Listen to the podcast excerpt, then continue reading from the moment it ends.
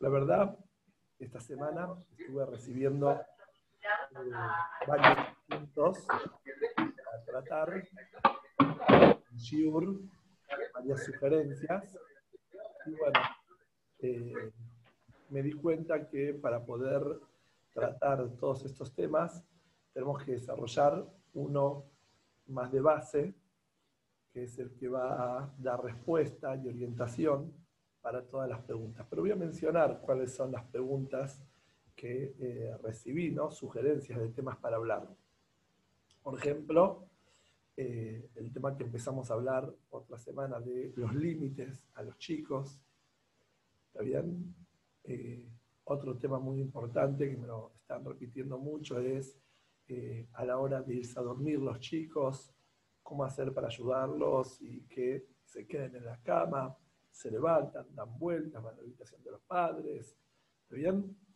Están muy molestos, discuten entre ellos. Bueno, todos estos temas que empezamos a hablar y si bien eh, ya empezamos a dar, vamos a decir, ciertas herramientas, hay otros temas de fondo que tenemos que seguir desarrollando para poder eh, llevar adelante esta tarea de Jinús que es, vamos a decir, tan importante y quizás la más importante en la vida de los adultos, ¿no? que es educar, transmitir todos los valores que recibimos e intentar de alguna forma eh, perfeccionarlos. ¿no? Perfeccionar quiere decir llevar lo que nos gustó de nuestra infancia y optimizar para la vida de nuestros hijos y llevar al mundo a un mundo de integridad. Bueno, lo que vamos a hablar hoy puntualmente para dar respuesta a todas estas consultas y demás son los referentes. De esto vamos a hablar hoy. ¿Está bien? Los referentes. Vamos a ver a qué me refiero. Vamos a ir despacio explicando. Los referentes en la vida de nuestros hijos. Tengamos en cuenta que los chicos necesitan tener un modelo de vida para aspirar, lograr y desde ahí, vamos a decir, intentar copiar. Los chicos, como hablamos en Shurim anteriores, están en una hoja lisa, donde no hay ni renglones, ni cuadrados, no tienen estructuras, pero ellos quieren tenerlas, quieren crecer, quieren ser, vamos a decir, eh, adultos responsables, quieren tener todas esas estructuras. Nosotros, los adultos, lo vamos llevando a ellos a una vida más estructurada, más organizada. Pero ¿qué sucede? Ellos necesitan tener referentes. Así como digo muchas veces que un matrimonio no se compone de dos personas, un matrimonio necesita tener muchas personas, que son los referentes en la vida de la pareja, ¿no? Lo mismo se aplica a la edad de, a la hora de llevar adelante el jinuj, ¿no? Los chicos necesitan tener referentes. Referentes son personas en la vida que ellos sientan, vamos a decir, cierto respeto, cierta admiración, que sientan, vamos a decir, este referente de autoridad es sumamente importante como para yo querer copiarlo, copiarla, etc. Y aquí es donde nos encontramos en quizás el problema más profundo que estamos atravesando en estos tiempos a la hora de hablar de Jinuj, el problema más profundo que estamos de alguna forma atravesando es la falta de referentes, de confianza en nadie. Somos por demás críticos, con razón, con razón con respecto a la crítica me refiero. Pero no nos damos cuenta que estamos de alguna forma dejando a nuestros hijos sin referentes sin personas de quien ellos querer copiar, crecer. Y es un desafío muy grande, porque nosotros por nuestros hijos hacemos lo imposible y queremos protegerlos de la mejor forma. Y a veces pasa que los referentes que están a cargo de la educación de ellos no nos gustan. Puede que algunos tengamos más de una razón por qué no nos gusta. Puede que nosotros tengamos algún tema personal con ellos y por algún motivo nos cuesta habilitarlos como referente en la vida de nuestros hijos, por amor a nuestros hijos. Pero no nos damos cuenta que el niño, la niña, los chicos necesitan tener referentes para que en base a la imagen que ellos ven en ellos vayan creciendo. Y confiemos que ellos van a ser lo suficiente inteligentes para saber qué nosotros habilitamos de ellos y qué no. No nos pongamos en sobreprotectores, en pensar que si le estamos habilitando a esta persona la vida de ellos, ellos van a justificar cualquier cosa, cualquier error que tengan estos referentes. Porque nosotros, desde nuestra experiencia, sabemos que papá, mamá nos llevaron a una escuela, nos pusieron en una comunidad, en una institución, donde nosotros después, cuando vamos creciendo, sabemos muy bien qué valores pertenecen a nuestro hogar y qué valores no pertenecen. Entonces no tengamos este miedo de si voy a estar habilitando este referente en la vida de mi hijo, seguramente mi hijo va a estar desprotegido por ciertas cosas que no me gustan de esta autoridad. Seamos conscientes que ellos necesitan tener referentes. Si no estamos hablando, ponerlos en manos de personas que nosotros profundamente desconfiamos, no. Seguro que no me refiero a eso. Me refiero a que hay, vamos a decir, personas en la vida que son modelos para determinadas cosas, pero para otras cosas no. A eso lo llamo referentes de autoridad. Por ejemplo, ¿no? Vamos a hablar de lo que es eh, lo que están viviendo los chicos, ¿no? Hoy en día. Ellos van percibiendo toda esta desconfianza que nosotros tenemos de determinados referentes, directores, maestros, maestras, etc. Y se sienten muy desorientados. A ver, vamos a ponernos en la cabeza de un chico, ¿no? Un chico que escucha el director de la escuela es un tarado. El rabino es un interesado de cabod. Papá no ayuda. Si con mamá no se puede hablar. ¿Qué pasa en la vida del chico? ellos se encuentran en una realidad bastante hostil, donde todos los mayores, por, vamos a decir, distintas razones, están pensando en ellos. El director no entiende nada, el rabino busca su orgullo, papá no colabora, mamá no se puede hablar con ella. Son, vamos a decir, toda una manga de personas que no podemos confiar en ellos. Si nos ponemos desde la realidad del chico, que de alguna forma va consumiendo toda esa información. Es bastante complicado llevar adelante una vida con adultos que entre ellos mismos se desautorizan todos. Y es muy difícil que ellos se animen a apostar a esta vida, se animen a decir, quiero realmente lograr ser algo, porque lo que voy a hacer en la vida voy a tener alguno de todos estos rótulos, todo lo que voy a lograr. No, esto lo hace por plata. No, esto lo hace por cabot. No, esto lo hace. Y ellos pasan a vivir toda una realidad muy complicada, en donde es difícil perder esa, vamos a decir, eh, expectativa, esa ilusión que tienen de querer ser algo que el mundo les presenta como modelo. Entonces tenemos que comprender que los chicos, de alguna forma, no es que se nos portan mal, ellos están mal. A los chicos le pasan cosas que no las saben decir. Nosotros de chicos nos pasaban cosas y no sabíamos decir qué nos pasaba. Entonces cuando a veces escucho, ¿no? Que me consultan, ¿no? Y lo que pasa es que los chicos no saben qué mal que se me portan. Yo les pregunto, ¿se te porta mal o está mal? Y vamos a ver cómo tiene muchísimo que ver con todo esto que estamos diciendo. ¿Está bien? Yo pregunto, ¿no? ¿Qué orientados ellos pueden sentirse si el kashrut es un negocio? Y las instituciones, política. Y la escuela, y depende, ¿viste?, quiénes están en el consejo educativo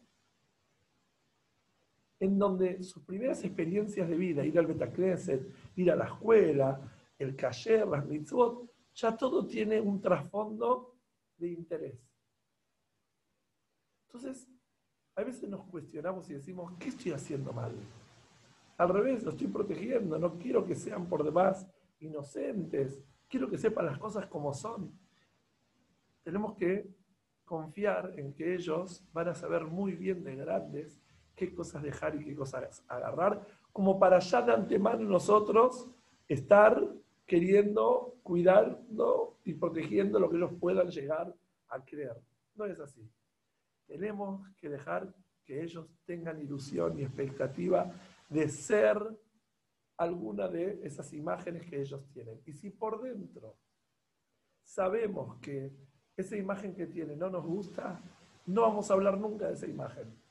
Vamos a hablar del valor que nosotros queremos que el niño o la niña tenga. Pero no de la institución, el rabino, el, papá, mamá. Empiezan los chicos a vivir una realidad bastante, vamos a decir, complicada, ¿no? En contraposición, chicos que les presentamos a ellos referentes, ¿está bien? Nosotros les decimos, qué increíble, qué bien esto que escuché del rabo, qué bueno esto que, por ejemplo, papá habla de mamá, qué lindo mamá, cómo hace esto en casa y la pone a su mujer en el lugar que la tiene que poner. Mamá pone al papá en el lugar donde lo tiene que poner los chicos pasan a ser personas protegidas, protegidas por adultos buen intencionados. Entonces, todo lo que dije antes en negativo, tratemos de imaginarlo en positivo. ¿Cómo sería una vida donde los chicos saben que papá es papá y es lo más lindo que hay en el mundo?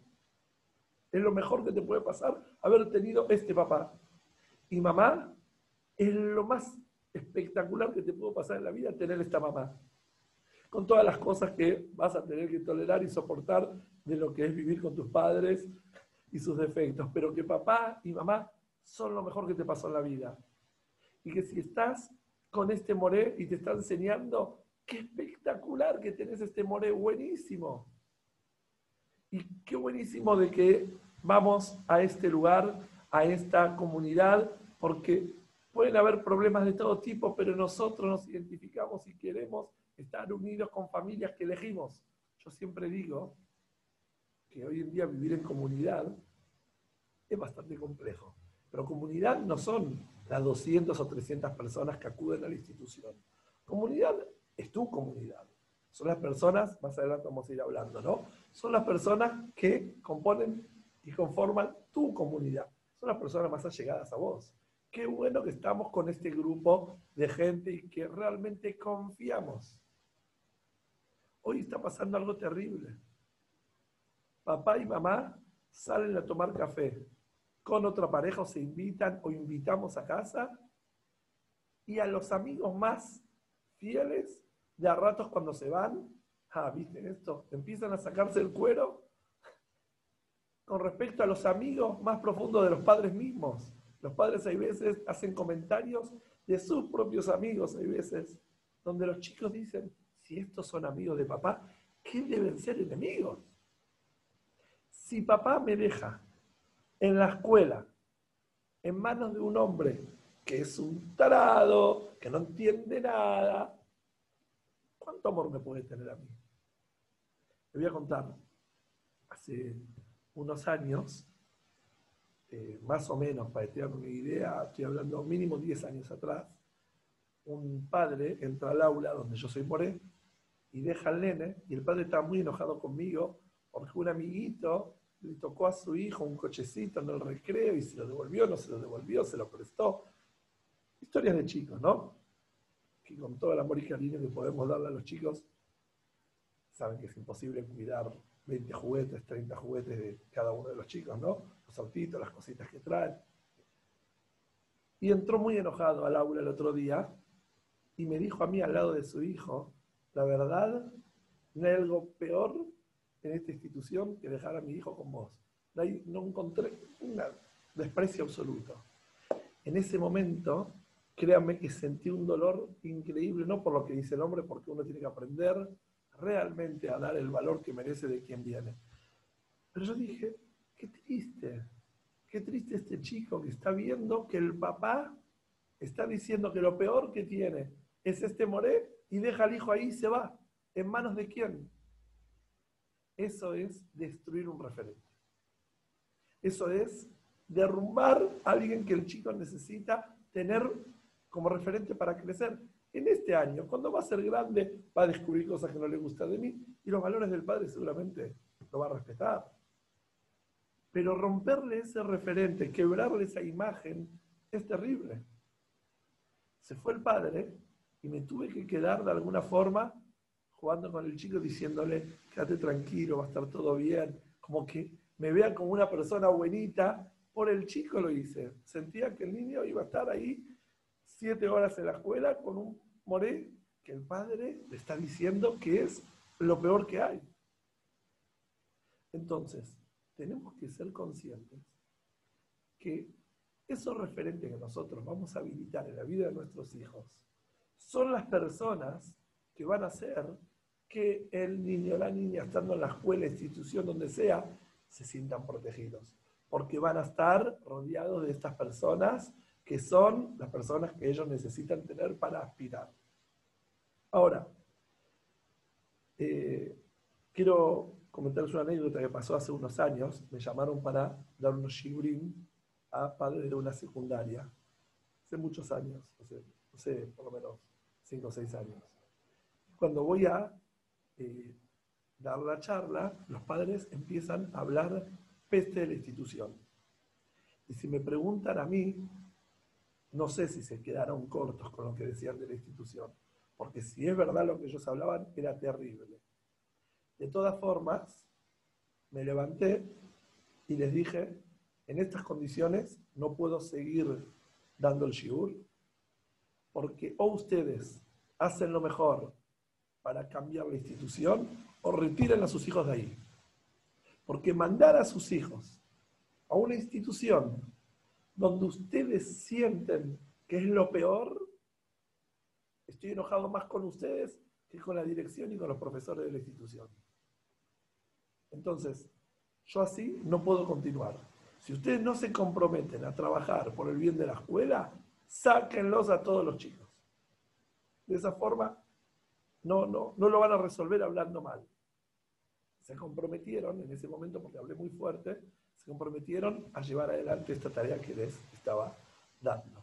Que no era quejarse, era realmente ir hasta la última consecuencia, comprometiéndose con hacer una mejor institución, porque si no, iban a tener que sacar.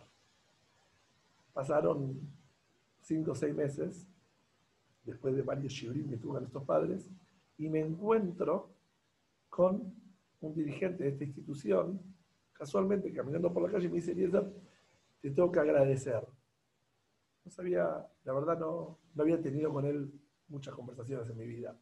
Me dice, vos supiste hacer valer la institución, pero también hacer valer la palabra de los padres. Porque vos le dijiste, ustedes quieren modificar la institución, háganlo ustedes, pero si no lo sacan de la escuela. Era una postura que hay veces como dirigente nos cuesta decir a los padres, a que no le gusta que se vaya. Que más allá que hoy en día ya se dice. Pero nos cuesta decir. Pero vos lo que hiciste, es hacer que ellos hagan responsables. Y te aseguro que el cambio que hicieron los padres dentro de la escuela positivamente, con propuestas positivas, hicieron que hoy por hoy esté como está este secundario. Entonces lo que digo es lo siguiente, en vez de hablar mal, seamos referentes nosotros frente a los referentes de nuestros hijos.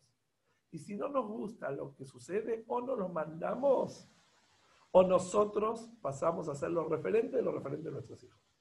¿Qué quiere decir? Que vamos a ir como padres con respeto, con amor, con cariño, a que estas personas que tienen que ser los referentes de nuestros hijos tengan las mejores condiciones y tengan lo que necesitan para llevar adelante la tarea educativa, sea fondos económicos, sea capacitaciones pedagógicas, etcétera, etcétera, todo lo que necesitan para poder darle a nuestros hijos los mejores referentes. Yo que no estoy hablando puntualmente de la institución, de la escuela. Parece que esta charla estaría como volcada a defender o a apoyar instituciones. en absoluto. Acá la intención es darle a nuestros hijos los mejores referentes. Y lo mismo digo entre papá y mamá, como hablé antes. ¿Está bien? Lo mismo digo con los abuelos. Hay veces no te gusta tu suegro, no te gusta tu suegra. Es un tema personal tuyo. Tus hijos necesitan tener los mejores abuelos, de ambos lados. Y tenés que enseñarles a que ellos respeten y quieran y destacar lo mejor de cada uno de los abuelos que tienen. Todas estas cosas que estoy diciendo tienen que ver con darle a los chicos seguridad, darle a los chicos protección, darle a los chicos estabilidad emocional, que ellos se sientan que están rodeados de un mundo de adultos sanos. Otro asunto fundamental es que aparte de los referentes de autoridad, están los referentes en la vida de ellos que son sus compañeros. Prestemos atención. Los chicos necesitan tener referentes de autoridad, personas por sobre encima de ellos, y aparte necesitan tener referentes como personas, compañeros de vida. Los chicos necesitan amigos, pares, que con ellos lleven la vida, vamos a decir, sanamente, acompañados, y se puedan sostener en las distintas etapas ¿no? que van atravesando juntos.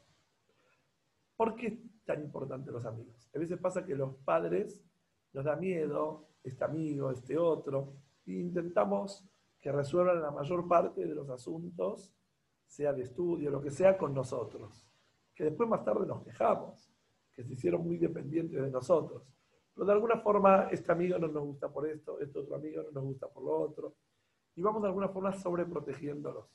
O esta nena no es la mejor y la otra. Sí, claro, somos conscientes y a veces, como padres, vamos a decir, esta persona, este amigo, esta amiga, me gusta más, me gusta menos, podemos dar nuestra opinión.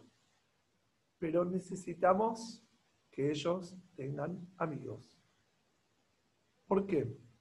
Porque ellos, desde la edad que ellos están viendo, como perciben el mundo, necesitan personas que ellos lo vean como referentes. Por eso lo dejo bajo el mismo título.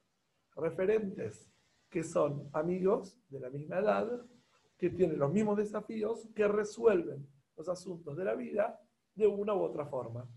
Y cada uno tiene para aportar en la vida de su compañero, de su, vamos a decir, amigo, de la forma que ese amigo también está aportando en su vida. Ahora, ¿qué pasa? A veces, como dije antes, no nos gustan los amigos y los vamos sobreprotegiendo y vamos de alguna forma a ver, vení, ¿qué tenés que hacer? ¿Y qué te pasó? ¿Y por qué no te gustó esto del, del Zoom, de la clase? Y, y no nos dejamos que ellos resuelvan entre ellos. ¿Qué sucede? Que a la larga ellos pasan a ser inseguros, pasan a ser muy pegotes y después no sabemos por qué son tan dependientes de nosotros. Y claro, estamos muy solos en la vida. Si la única persona que puede estar dando puntajes a todo el mundo calificando o descalificando es mamá o papá, entonces tenemos que estar al lado de ellos todo el día que nos protejan. Entonces, ¿qué necesitamos? Necesitamos que los chicos tengan referentes y aunque no nos gusten todas las cosas, estamos hablando de cosas que realmente nos preocupan, no todos los chicos tienen la misma delicadeza o generosidad que te gustaría que tengan tus hijos, pero vos dejás que ellos estén expuestos a ellos porque les brindás valores en tu casa que confías que van a ser más fuerte la influencia tuya que la de ellos. Ojo, más allá que estando con ellos se van a querer hacer los del grupo, los que tienen sus asuntos en común, pero ellos saben muy bien qué es mamá, qué es papá, cuáles son los valores de la casa. Si ellos pueden ejercer esas espacios ¿no? con amistades, ellos se fortalecen. Y todo eso hace que el chico sea un chico seguro, que no dependa de papá y mamá absolutamente, que tengan la autoridad de los padres, pero que ellos a la vez la habilitan referentes de autoridad afuera y referentes como amigos, compañeros en la vida. Y hay veces hay observaciones positivas que papá, mamá le decimos, esta cosa de este chico no me gusta tanto, pero confío que vos sabés qué cosas tomar y qué cosas no tomar de este compañero, esta compañera. hay veces ni decirles que no nos gusta, si es algo que es muy evidente, porque ellos lo saben. Entonces nosotros lo que queremos es darles esos espacios. Y como dijimos en los shiurim anteriores, nosotros cuando nuestra primera experiencia corporal en la vida fue en el vientre de mamá. Estamos pegados a otro cuerpo. Esto lo hablamos otro shiurim. Luego nacemos y aparece, aparte de mamá, otra persona en la vida que es papá. Esa voz que escuchamos, que conversa con mamá todo el día, la asociamos con mamá, nos sentimos seguros con papá. Luego, la escuela, etcétera, las morot, los morim, los compañeros. Todos necesitamos apegos, todos. Y esos apegos son extensión de mamá. Mamá, versión papá, mamá, versión la morá, mamá, versión mi amiga, mamá, versión mi compañera, mi compañero, los nenes, las nenas. Ahora, si la que tiene que habilitar, que es mamá, esas personas no la habilita, los chicos rápidamente van a ir de ella. Si mamá no habilita y no pone a papá en su lugar como papá, no importa que tenga errores, es papá y es con quien decidís continuar la vida, con quien para vos es la persona que de alguna forma te va a acompañar el resto de tu vida si no lo pones en ese lugar, claro que van a ir a pedirte toda voz. El papá no nada, papá no hace nada. Entonces acá el tema de Shalom Bay ya tiene mucho más que ver con el jinuj. Porque acá no es nada más en sí la pareja cómo se lleva, sino cómo se habilita mutuamente en la vida de los hijos. Cómo papá y mamá son dos referentes que entre ellos van a estar habilitándose y dando valor en la vida de uno y de otro. Voy a contarles algo que tiene que ver con esto de las amistades y los padres y todo esto que estamos hablando. Hace un tiempo se llama eh, el Consejo Educativo de otra secundaria y me dicen que tienen un problema bastante complejo en un grupo de chicas que, como sabrán, hay veces eh, a esa edad, 12, 13, 14 años, cuesta mucho cuando está la reina, la, la, que gobierna un grupo, la otra, todas esas cosas que pasan a veces entre nenas, que los hombres quizás con un partido de fútbol lo resolvemos, pero hay veces entre chicas es un poquito más complicado y está muy, como el grupo está muy quebrado y que eh, es muy difícil sostener eh, esta realidad, ¿no? Están viviendo en esa secundaria porque hasta casi no se hablan, eh, no se prestan, no comparten. Es muy difícil la clase, los profesores están muy frustrados, las moros también frustradas de estar en un aula tan, tan difícil.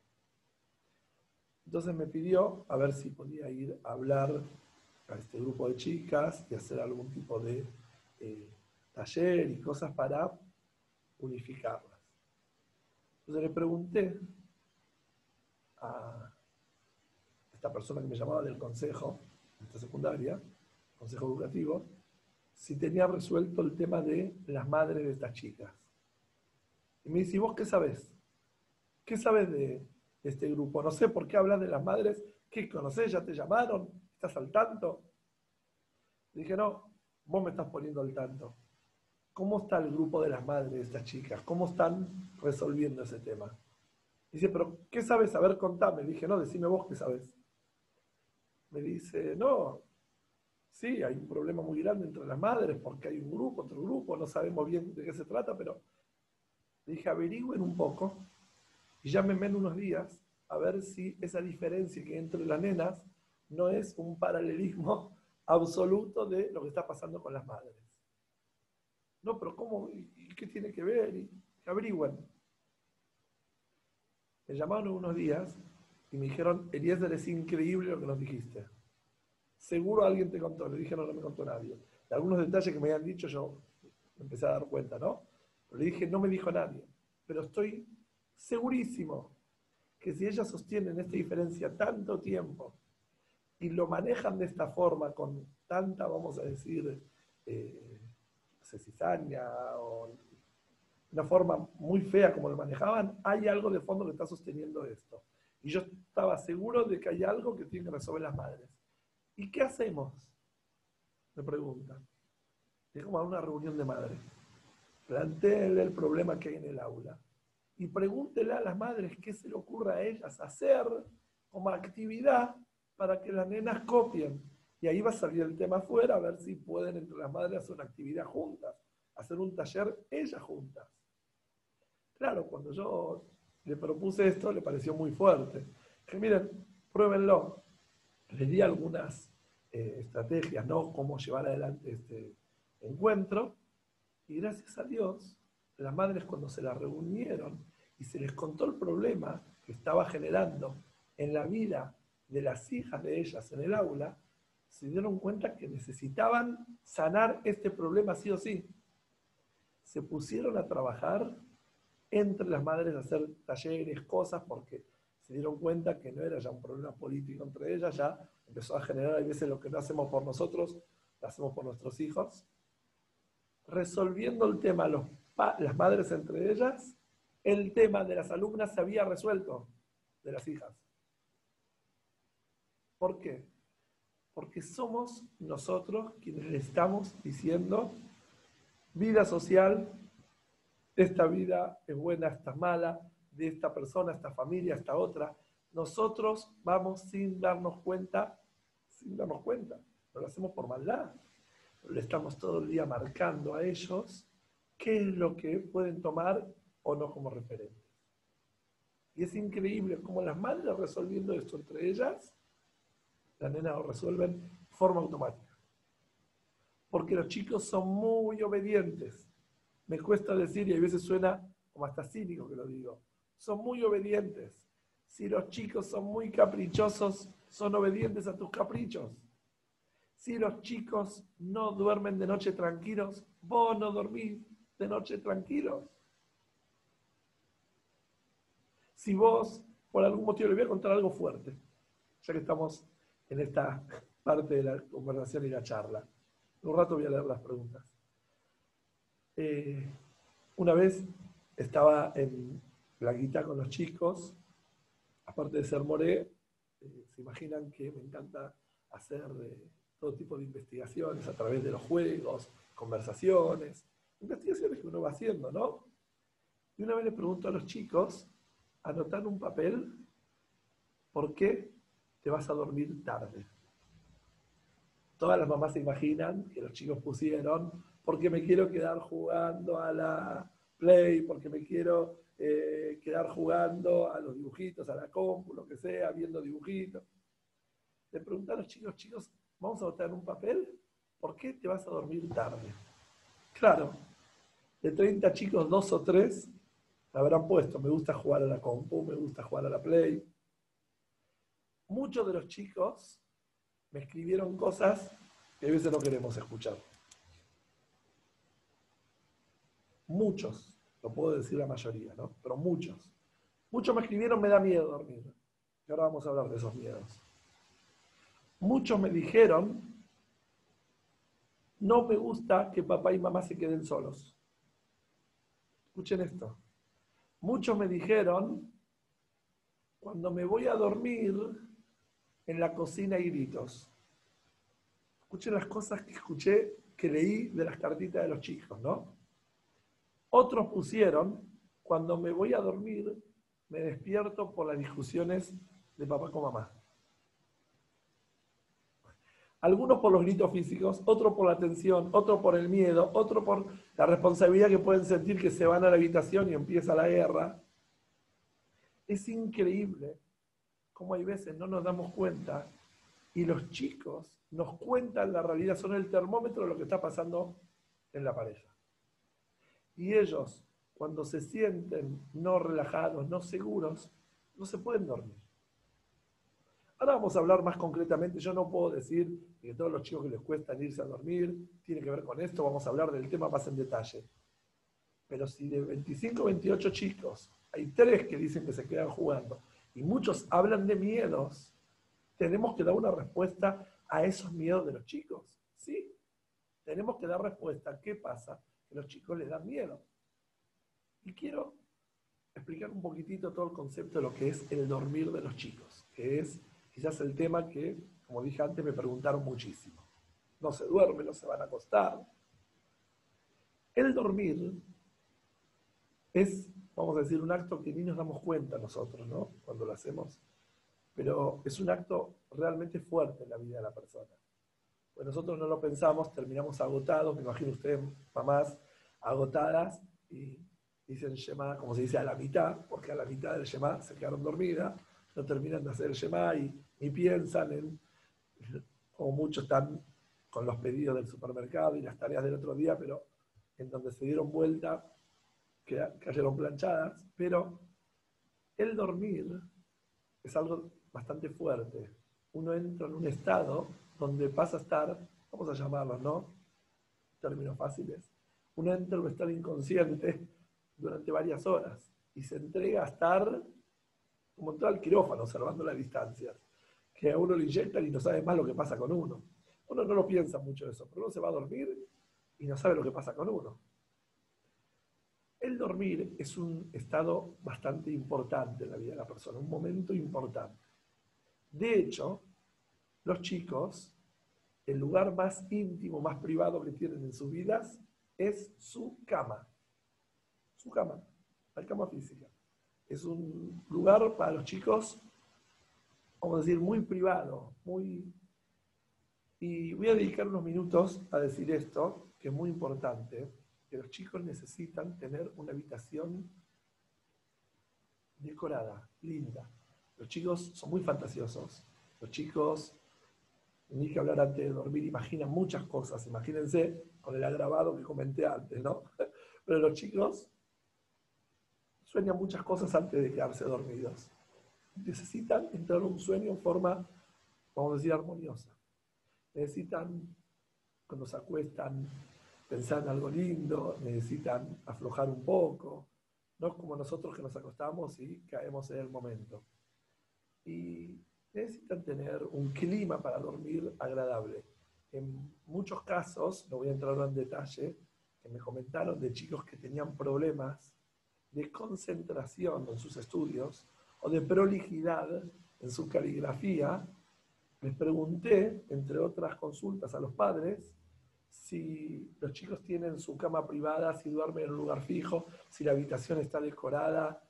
Y la verdad, eh, muchos padres se sorprendieron diciéndome cómo, cómo relacionás que el chico no se concentra en clase con que no tiene una cama prolija o que duerme cada vez en otro lugar o que le pasa por encima de la cama para llegar a su otra cama, etc. Y claro, está muy relacionado. La vida más íntima y privada del chico es la cama.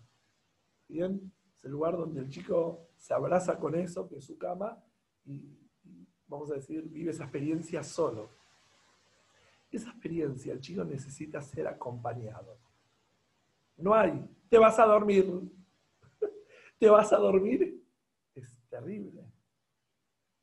Es, de alguna forma, quizás la experiencia más fuerte emocional que el chico vive, ir a acostarse, taparse y todo lo que fantasía el chico, hacerlo por mandato. Es como que le digas a tu marido, me decís que soy la mejor mujer del mundo, me das un beso y me das un abrazo, y si volvés a casa sin un ramo de flores, no te saludo porque... No, pará, estás hablando de tus necesidades emocionales, de un mandato. Claro, hay veces hay que hacerlo. Hay mujeres que a veces lo tienen que hacer. ¿Está bien? Pero de alguna forma es terrible. Es como un hombre, Hasbe Shalom, que intenta intimar con la mujer y le dice, tienes que estar conmigo. No, no, las cosas se hacen con amor. Decirle a un chico, tenés que irte a dormir, ya es tarde. Es decirle, anda a vivir una experiencia por demás emocional, fantasiosa, de una forma estructurada. El chico necesita ser acompañado y ir a dormir tranquilo, ir a dormir relajado, que tenga una historia, un maíz, un, un osito ahí mirándolo, no sé lo que sea, pero que tenga algo donde pueda fantasear algo lindo, algo agradable. Ahora, eso no quita de que luego que acompañamos al chico a la habitación y lo tapamos o le decimos algo lindo, y hay veces son, les aseguro, no más de cinco o tres minutos de sentarse en la cama, agarrarle la mano, acariciarlo, decir algo lindo y taparlo y el chico sienta que esa frazada que mamá o papá le puso encima, sienta a papá y a mamá con ellos durante toda la noche, no más que eso. Eso no quita que da ratos el chico puede necesitar que papá y mamá le digan, te acompañé, vas a estar bien, te quedas en la habitación a dormir y no salís. Y nos pongamos un poco firmes con respecto a que ellos no salgan de la habitación. Estoy hablando no chicos de seis meses, ocho meses, un año. Cuando el chico tiene dos años, tres años, se le puede empezar a decir que la cama de ellos es esa. Si van a necesitar algo, van a llamar a mamá o a papá, papá están en casa, pero se tienen que quedar en la habitación.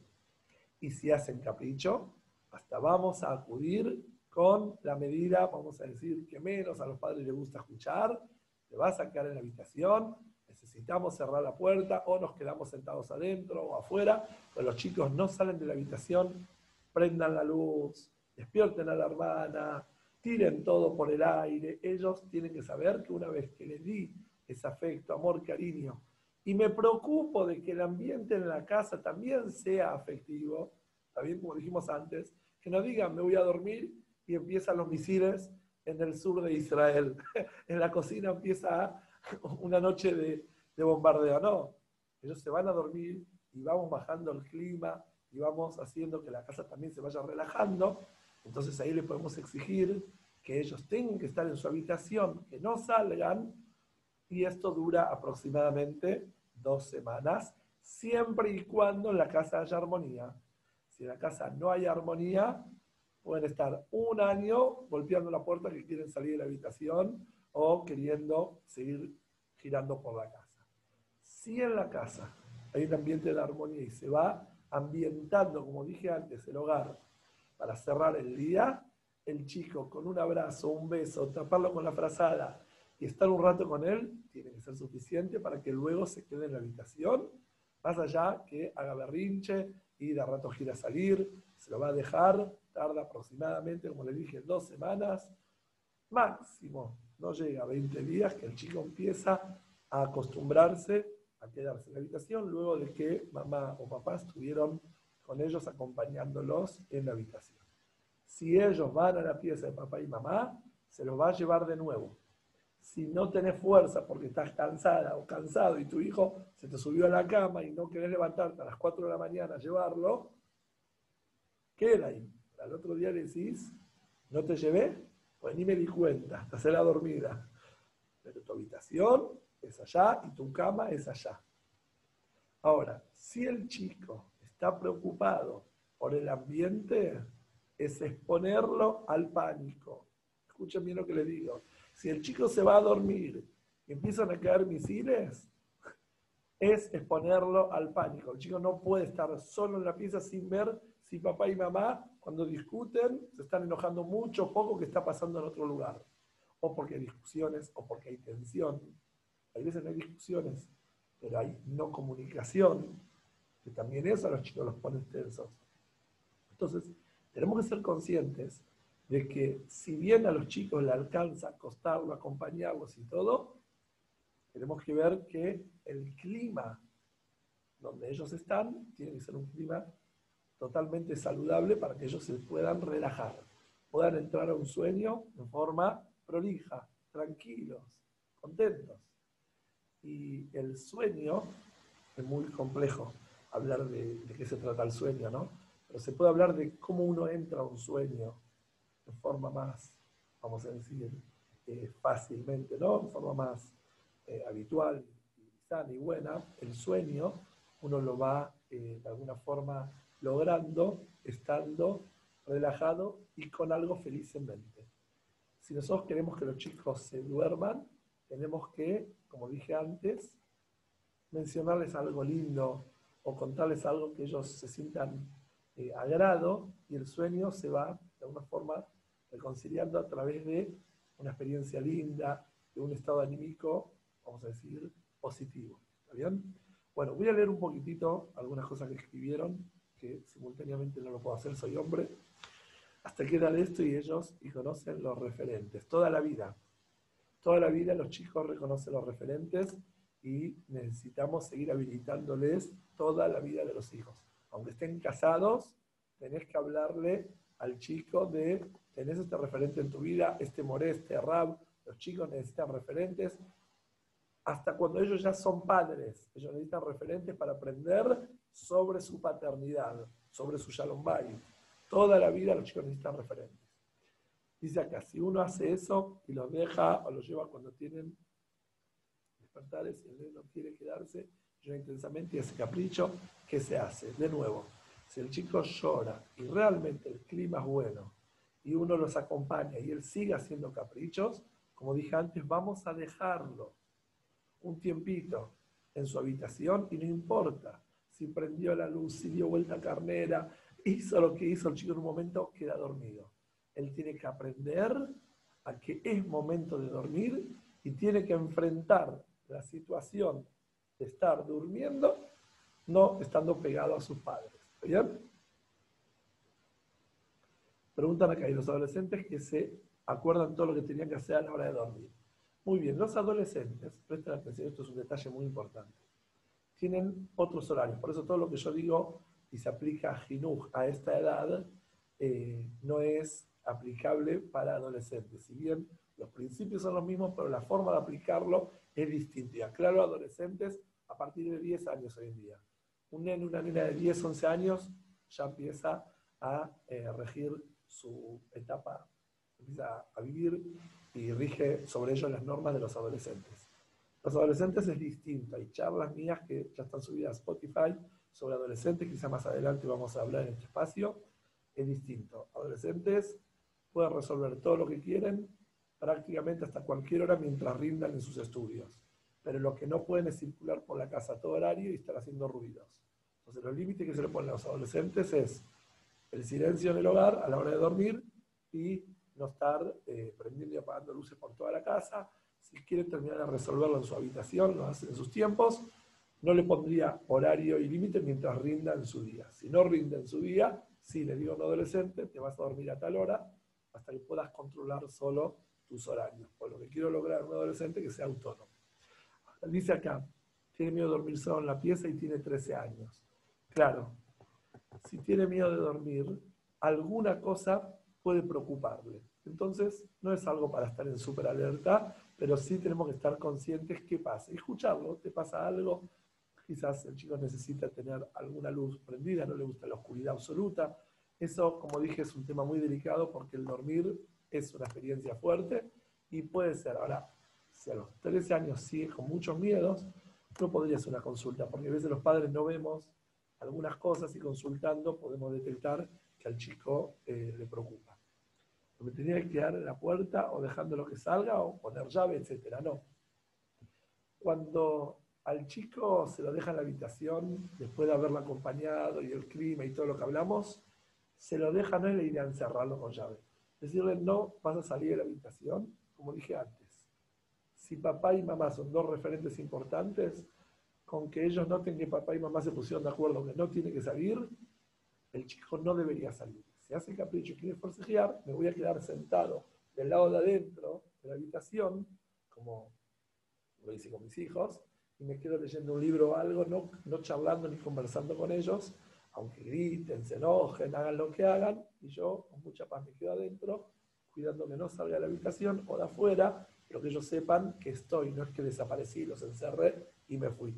Estoy, pero tenés que estar vos también acostándote y esforzándote, pues sabes que papá, mamá, estamos a disposición, pero es horario que te quedes en la cama a dormir. En la casa hay adolescentes y chicos que comparten la habitación y horarios distintos. Ahí es importante que a los adolescentes se les diga que si los chicos están durmiendo no pueden prender la luz y tienen que dejar de alguna forma eh, a los hermanos que duerman y se les enseña que preparen sus cosas antes porque estarían irrumpiendo los horarios de los menores. ¿sí? se pone firme en eso. Pero como dije antes, me van a decir, qué fácil es decirlo así sentado atrás de una pantalla. A ver, vení a casa y hacelo.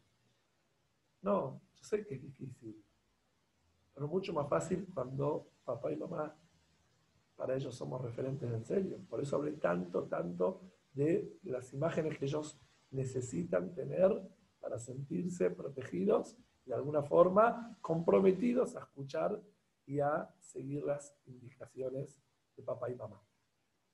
Bueno, no sé si quedó algún otro tema ahí pendiente, eh, pero en, en resumen, preocupémonos más por el clima y el entorno del chico que por concretamente si lo que está haciendo fue que me hizo caso o no me hizo caso, sino, ¿por qué no te hace caso? No debe ser que necesitas ser lo suficiente imagen importante en la vida de él o de ella para que te consideren y tomen en cuenta lo que decís. Igual, de todas formas, tomando en cuenta lo que dije en el shiur anterior de Jinuj, ¿se acuerdan? ¿Se acuerdan que dije? Que hay que no asustarse del momento del caos, cuando los chicos se enojan mucho y sostener la palabra, tarde o temprano va a el chico de alguna forma eh, relajar. Hay un tema que quedó pendiente. ¿Está bien? Eh, veo que me escribieron algo acá, lo voy a leer. Hoy intenté que junte los juguetes y estaban tirados y no logré. Después mi marido le dijo que si no los juntaban, me iba a tirar a la basura y enseguida los juntaron. Está bien amenazarlos a fusilar. Muy bien. Amenazarlos con que se va a tirar los juguetes tiene que ser la última instancia. ¿Está bien? Eh, lo mejor sería de que hay que ordenarlos porque sí. Lo que a veces se le dice a los chicos es no lo voy a tirar a la basura. Yo en la quita lo hago mucho. Chicos, si no ordenamos los juguetes, se van a perder, se van a romper y van a terminar perdiéndose. Entonces lo voy a poner en una caja y se lo voy a regalar a otros chicos que lo van a cuidar mejor. Eso sí, no decir que lo tiro a la basura porque suena un poco agresión. Yo están encariñados de esos juguetes y decir los tiro. Cuando le decís, lo voy a llevar de otra persona que lo va a saber cuidar mejor, no estoy siendo tan fuerte con ellos. No digo tampoco fue un acto de agresión, pero sonó un poco agresivo. Sería bueno decirle, cuidémoslo, guardémoslo, porque si no los cuidamos, mejor que estén en eh, manos de quien los puede cuidar. ¿Está bien? Eh, que se hace mucho cuando se levantan mucho a la madrugada. Y bueno, por naturaleza, si duermen temprano, se van a levantar. Como mucho, se les da cosas para que ellos puedan jugar a la mañana. Los chicos hay veces se les puede dejar algunos juguetes cuando te levantás a la mañana esto, o se les enseña a prepararse algo, si quieren tomar algo temprano, a veces va a la mañana, los chicos se levantan temprano, se les enseña cómo se preparan algo según la edad, para que puedan tomar algo y jugar hasta que se levantan. ¿Está bien? Eh, se puede atravesar, claro, ahí están diciendo lo mismo. A veces le decimos que lo vamos a regalar, pero se pueden atravesar de esas amenazas. Claro, no, no, no, hay, no sería un problema, pregunta, decir a los chicos eso. Sí, se le puede decir que lo van a regalar, como dije antes, eh, pero si se lo dijeron una o dos veces y después no dejan los juguetes ordenados, hay que regalárselo a alguien. no sirve una amenaza que no se hace valer. Realmente, no digo regalárselo, pero decir, mire, lo voy poniendo en caja y dejo de prueba unos días más. Lo tengo que guardar yo porque no quiero que se pierdan los juguetes, pero si va a pasar de nuevo, y si hay que dar ratos regalarlos a otras personas o algún demás, uno o dos juguetes, no vamos a sacarle lo que más el chico se siente encariñado. Porque a la vez, no lo mencioné, ahora me estoy acordando, pero para que los chicos se duerman, y esto es muy importante, gracias a los juguetes me, hacen, hicieron acordar, los chicos necesitan un objeto de apego. Y a veces el chico se va a dormir con un osito, con un jueguito, con un cochecito, y ese objeto de apego hace que el chico no necesite a mamá, sino, como dije antes, es la extensión de mamá. Entonces, atentos, eh, atentas también. Cuando al chico le cuesta dormir, hay veces sirve mucho que le demos algún juego donde ellos, claro, ¿está bien? Eh, un, peluche, a veces son distintas cosas que los chicos sirven. Ahora, cuando no agarran los chicos como apego, porque de alguna forma no se relacionan con los juguetes, necesitamos invitar a, a la mesa a esos juguetes. Escuchen bien lo que voy a decir, no se asusten. Eh, para que un chico haga de un osito un objeto de apego, tiene que familiarizarlo. Entonces hay veces, mamá juega con el chico, con ese juguete, y le dice, a ver, lo invitamos a la cena cuando vas a comer, y se sienta el osito ahí en la mesa al lado, y empieza a relacionarlo, porque como dije antes, papá es algo en la vida de los hijos porque mamá lo habilita. ¿Se acuerdan lo que dije antes? Que mamá habla con un hombre y el chico escucha. Entonces, ¿qué sucede? Si papá es algo en la vida de los hijos porque mamá habla con él, imagínense un osito, necesita mamá, entonces se juega con él, ese juguete, se lo invita, como que se lo hace parte de la familia en algunos momentos, cosa que el chico sienta ese juguete como algo en su vida. Algunos chicos agarran la cartera de mamá y duermen con eso. En algunos casos el marido duerme con la cartera de la mamá, cuidando los gastos. Pero hay chicos que eh, juegan con la cartera de mamá o con una pulserita, con algo que los chicos pueden tener, no sé, algo caro, ¿no? Ellos puedan tener con ellos, algunos agarran un pitufo de la mamá y eh, juegan con eso, yo qué sé, cualquier cosa y de alguna forma eh, Claro, hay, chicos que duermen con el camisón de la mamá, ni que hablar, de verdad. Son todas cosas que pueden ayudar a que ellos no se sientan solos y que entren al sueño más eh, acompañados. Eh, imagínense, si ustedes como mamás, cuando su marido por algún motivo no duerme en casa, por trabajo, por lo que sea, hay veces el olor de la almohada de la pareja de ustedes les ayuda a no sentirse solas, imagínense a los chicos, como el aroma de mamá puede ayudarle un montón. Así que bueno, eh, hoy por hoy quedaron otros temas que los tengo agendados y mientras vamos a seguir tratándolos. Y dejé el celular ahí en el chat para cualquier tema que quieran hablar. Si quieren incluso seguir hablando este tema también lo podemos continuar hablando y eh, vamos a pasar también a otros temas importantísimos. Bueno, buenas noches y gracias por estar. Yo de todas formas eh, mando el shiur grabado. Yo sé que es un horario que les complica si por algún motivo me escriben en particular, en privado, que les sirve más el horario de las 10 de la noche, no puedo quedar bien con todo el mundo, pero voy a hacer una evaluación y si mejor le queda a las 10, voy a dar este shiur a las 10. ¿Está bien? Voy a volver a anotar acá el celular mío para si me pueden decir qué les parece 5697-0968. Es el celular para que me digan si le viene mejor este horario o no si no anuncio en los grupos, en los mensajes privados que mando y todo esto, queda a las 9, si no, va a poder pasar, eh, si me lo piden, puede pasar a las 10. Buenas noches y estamos en contacto. Eh, hasta la próxima semana.